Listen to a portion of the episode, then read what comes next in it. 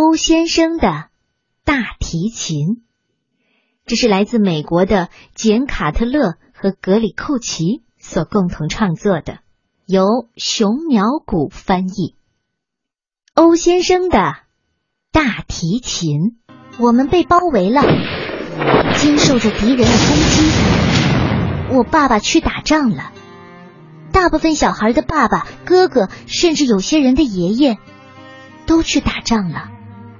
只有我们留了下来，小孩和妇女、老人和病人，我们想尽一切办法活下去。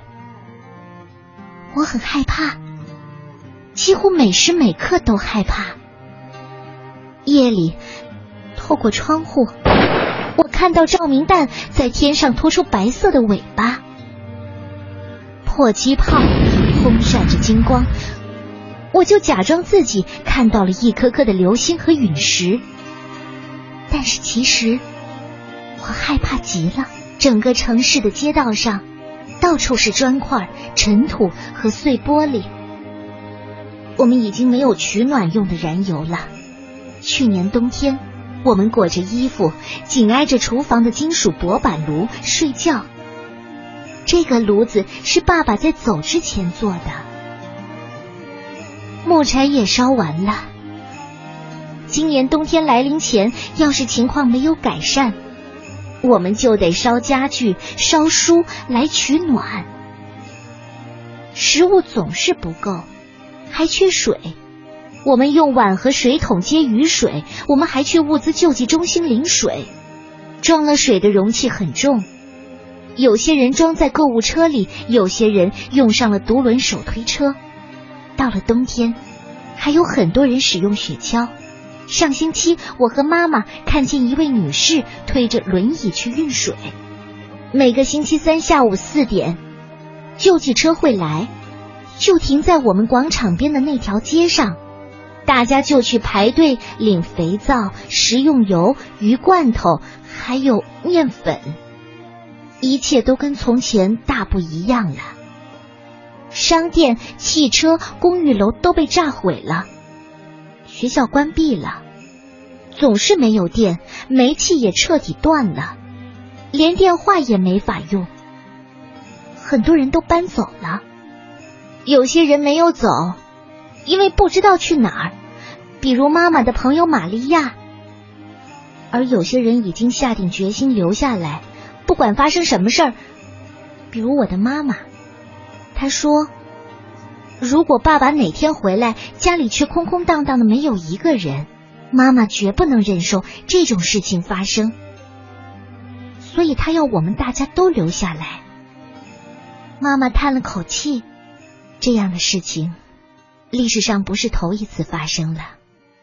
也许这种事情在历史上并不稀奇，不过对我来说可是头一回，几乎每时每刻。”我都很愤怒，我和我的朋友们不敢离家太远，平常就在我们的公寓大楼里，坐在楼梯底下的角落里打发时间。我们打牌、玩猜字游戏、读书、画画、聊天，我们还想象自己吃各种各样的好东西。有时候我们连一分钟也坐不住，我们在走廊里跑来跑去，嘻嘻哈哈的发出各种声音。这时候，欧先生就会猛地打开他家的门，冲我们大喊：“安静！你们这些小孩儿！”好像小孩子是什么坏东西一样。哼！每个星期三下午四点，救济车开过来的时候，大家都会到街上来。那么多人一起聚在外面，简直就像开派对。欧先生也排在队伍里。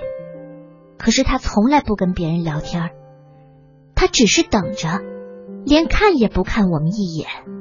妈妈对着他的背影点点头，轻轻的说：“他是一个思想家。”妈妈的朋友玛利亚也这样说：“哼，一个思想家。”哼。不过，玛利亚是带着嘲弄的口气。玛利亚不同意妈妈的看法，我也不同意。欧先生不是思想家，他只是不太友善。我们小孩都不喜欢欧先生，只要有谁找到一个纸袋子，我们就把它吹满气，跑到欧先生家门口，猛一下踩破，声音就像炸弹爆炸一样。我们边跑边笑，想象着欧先生被吓得一大跳的样子。除了出去排队领东西，欧先生就在家里拉他的大提琴。那可是一把精致的大提琴呐，算得上是世界上最好的大提琴了。欧先生的大提琴故事都是爸爸告诉我的。爸爸也爱音乐，他能用口琴吹出轻柔的歌和欢快的曲子。爸爸曾经说。那可是一把了不起的大提琴，琴面和琴背是用德国白影枫木做的，还要用法国生产的专用上光剂手工打磨出光泽。琴颈用的是洪都拉斯的桃花心木，指板用的是黑檀木，大概是斯里兰卡生产的吧。大提琴的弓，喏，那是用一种巴西软木做的。一头还嵌着非洲的象牙，全世界的人共同合作，才能制作出欧先生的大提琴呐。爸爸还告诉我欧先生的故事。欧先生年轻的时候啊，曾经去过世界各地巡回演出，在富丽堂皇的音乐厅里，对着成百上千的观众演奏大提琴。弹奏结束，观众会不停的喝彩，还把鲜花抛到舞台上献给他。要是爸爸知道了纸袋子的事儿，我想他一定会很生气的。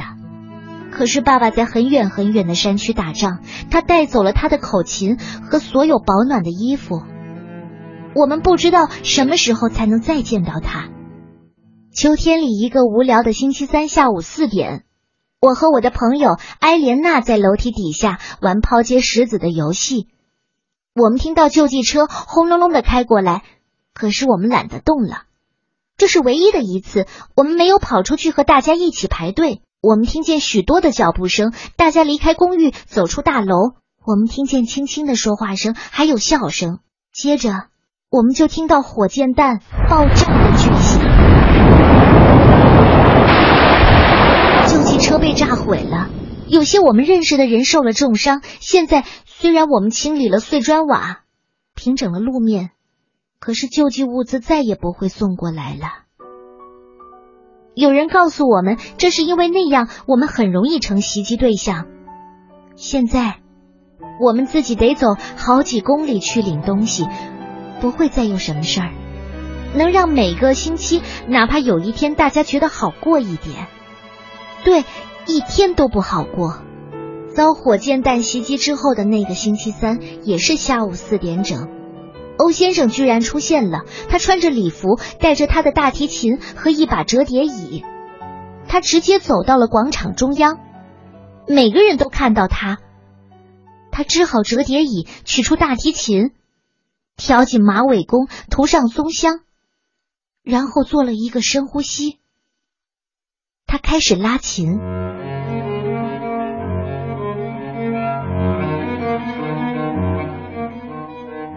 妈妈说：“你听，这是巴赫的曲子。”我看到妈妈的脸上放出光彩。我们听着这首复杂的曲子，那些音符充满了力量，让人安心。哦，我们的欧先生啊，他的演奏让人难以形容。他就像坐在富丽堂皇的音乐厅里，正对着观众演奏。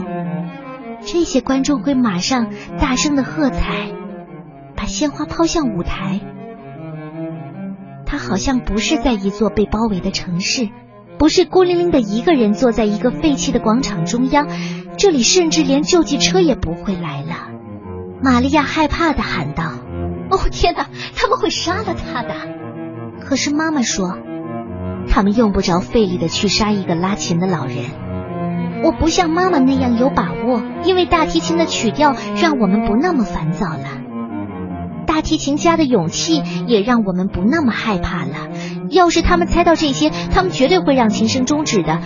这琴声就像救济车带给我们的东西一样，它能够支撑支撑我们活下去。欧先生不单单在星期三演奏，而是每天下午四点，他和他的大提琴就会出现在广场中央。有一天，刚刚演奏了一会儿，欧先生的脚开始抽筋了。他把大提琴靠在椅子上，一瘸一拐的走到一边，晃晃腿来放松一下。突然，我们就听到一连串弹药爆炸的声音，烟雾顿时在广场上弥漫开来。我们发现大提琴家没有受伤，可是他的大提琴成了一堆碎木片和一团破琴弦。现在什么东西来支撑我们活下去？我很想知道。第二天，我恰好找到了一只棕色的纸袋，它很小，皱巴巴的。我尽力把它抚平，然后把它放在爸爸沉重的字典下，压了整整一个晚上。早上，我从存放蜡笔的香烟盒里找出最好的蜡笔，虽然大部分都是短短的蜡笔头。不过还是有各种各样的颜色。我很小心的在皱巴巴的纸袋上画着。我画了欧先生穿着黑色礼服坐在椅子上拉琴，许多新鲜的花朵落在他的周围。画完以后，我拿着纸袋，踮着脚走到欧先生家的门口，把耳朵贴在门上听。里面很安静。我小心翼翼的把纸袋从门缝底下塞进去，尽量不发出一点声响，然后我就跑开了。让所有人都大吃一惊的是，那天下午刚到四点，欧先生又带着折叠椅走出了公寓大楼。看到我在窗口，他对我鞠了一躬，露出微笑，接着。从他的外衣口袋里，他抽出一个明晃晃的小东西，那是一把口琴。从那以后，每天都有一个小时，欧先生会坐在广场上吹口琴。那轻轻的口琴声又忧伤又好听，和之前大提琴厚重的音色很不一样。妈妈说，还是巴赫的曲子，毫无疑问。对，这琴声让我们感到快乐。还有那个吹口琴的人，他的勇气让我们不再那么害怕了。